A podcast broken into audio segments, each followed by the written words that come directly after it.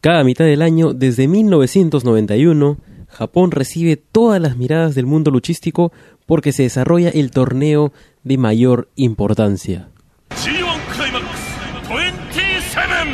El G1 Climax diario es, sí, otro show nuevo en el Mollet Club, pero es una edición limitada.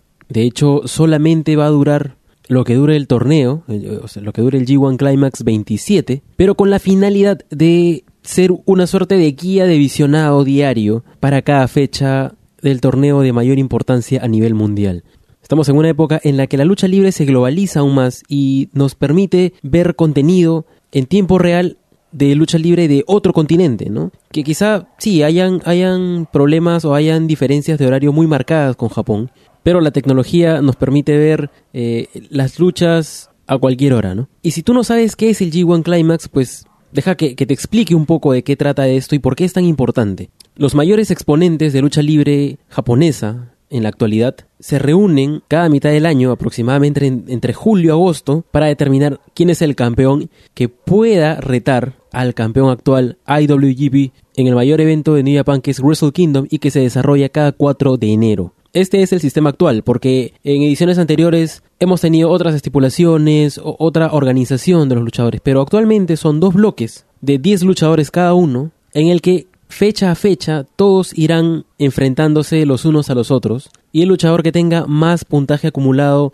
de cada bloque se enfrentará al otro en una final para determinar quién es el mejor del torneo de este año. Entonces, haciendo un poco de matemáticas, son cinco luchas por cada fecha del torneo. El resto de encuentros son encuentros generalmente eh, tag team o multiman tag que no tienen ninguna influencia en el torneo, pero que también son importantes porque se dan ahí chispazos, ¿no? Que más o menos te puede anticipar o te puede crear más expectativa para el encuentro que van a tener a futuro los protagonistas de estas luchas, ¿no? Entonces, por el volumen enorme de encuentros que hay en este mes, y si recién te estás pegando al puroresu o, o recién quieres seguir con más detalle este, este evento a partir de ahora, lo que vamos a hacer es recomendarte o al menos tratar de, darle cierta prioridad a ciertos encuentros para que al menos puedas ver una o dos luchas por cada fecha y estés a corriente de cómo se va desarrollando todo. La intención de este, de este show diario, que va a ser muy corto,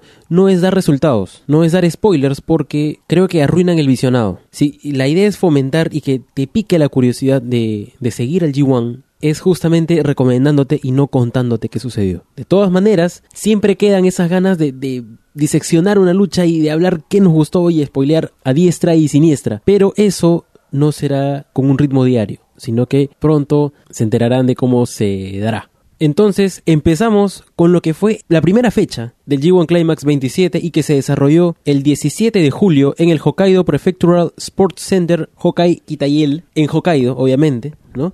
En el que junto a muchas luchas en parejas y que no conforman parte del torneo, se llevó a cabo la primera lucha del encuentro entre Yoshihashi y Yuji Nagata. Yoshihashi es un luchador que siempre ha estado en el mid undercard más o menos, pero el año pasado estuvo involucrado en una, en, una historia pues muy emotiva en la que quería demostrar que, que toda su carrera en Japan no era por las puras, ¿no? Entonces llegó a picos muy altos en su carrera, creo que fue uno de sus mejores años, y esta vez quiere repetir la hazaña, ¿no?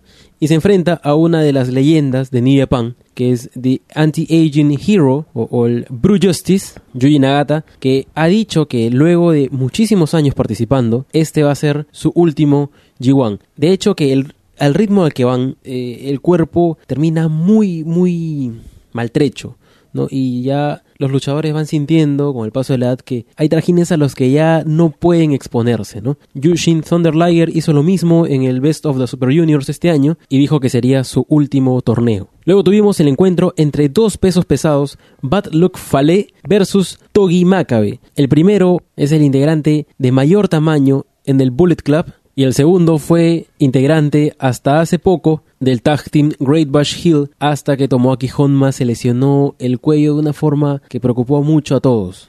Como tercer encuentro tuvimos el choque entre Tomohiro Ishii, más conocido como el Stone Pitbull, y Hiroki Goto, ambos pertenecientes a la facción Chaos. Como penúltimo encuentro, The Ace Hiroshi Tanahashi se enfrentó al considerado por muchos el mejor luchador técnico de la actualidad, Zack Sabre Jr., a quien pudimos ver en Perú hace un par de meses. Y finalmente el main event de esta primera fecha del torneo se dio entre el ingobernable Tetsuya Naito y The Golden Star Kota Ibushi, participante y sensación del Cruiserweight Classic del año pasado en WWE. ¿Qué pasa si tienes poco tiempo y quieres saber cuál es la lucha imprescindible de esta fecha? Definitivamente y por algo fue el main event. Te recomiendo que veas el encuentro entre Tetsuya Naito y Kota Ibushi. Hay ciertos spots que ya, ya están dando vuelta en redes ¿no? Por medio de pequeños clips, de GIFs.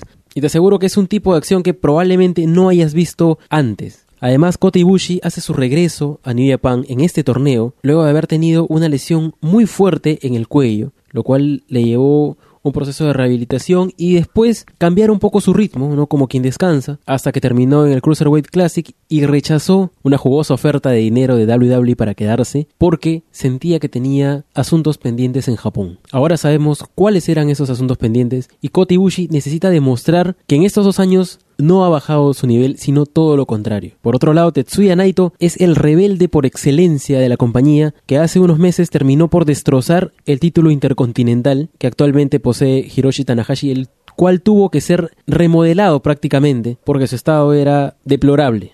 Otro encuentro que definitivamente es muy recomendable es Tomohiro Ishii versus Hiroki Goto. Dos luchadores con un estilo demasiado fuerte, sobre todo Ishii que a comienzos de este torneo dijo que siempre dice que va a ganar, pero como nunca gana, este año simplemente no iba a decir nada. Por otro lado, Hiroki Goto es de aquellos luchadores que siempre están acariciando el título, pero nunca llegan a ganarlo. Entonces este año otra vez se embarca en este torneo para alcanzar una oportunidad titular que le permite estar en el tope, ¿no? En, la cima de la compañía. La tercera lucha que te recomiendo es el encuentro entre Yoshihashi y Yuji Nagata, porque le ponen ambos muchísimo, muchísimo empeño, hay, hay, mucho que jugar de parte de los dos. Uno de ellos es una leyenda que se está despidiendo de este tipo de torneos y de hecho que quiere dar su última performance y que sea memorable, ¿no? Y por el otro lado, un luchador que siempre estuvo pasando inadvertido, ¿no? Hasta que el año pasado brilló y ahora quiere demostrar que obviamente no fue un golpe de suerte, sino que es algo más,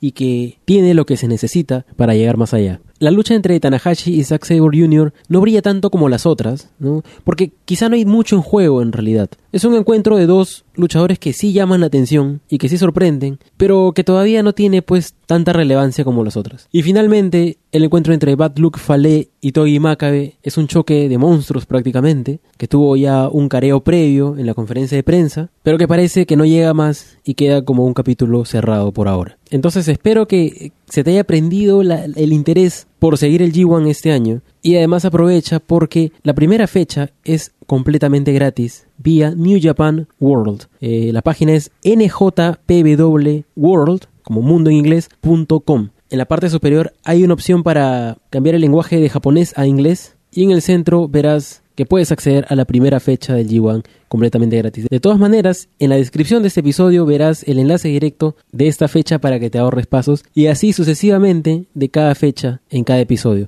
Si ya viste la fecha, ¿qué te pareció? ¿Cuál fue tu lucha favorita? Déjalo en comentarios porque con tus opiniones vamos a hacer algo muy simpático este fin de semana. Entonces, pasa la voz si tienes algún amigo que quiere conocer otros tipos de lucha, que de repente está cansándose el producto actual de las empresas más grandes, dense un tiempo y péguense al Puroresu y en especialmente pues a este torneo del G1 Climax. Si quieres compartir este programa en redes, puedes compartirlo como mullet.pro slash G12701. Es un código un poco complejo, pero luego de tantas fechas vas a empezar a agarrarle la maña. Así que para mantenerlo breve, yo fui Juan y este fue el G1 Climax diario, el primero del Mullet Club. Chao.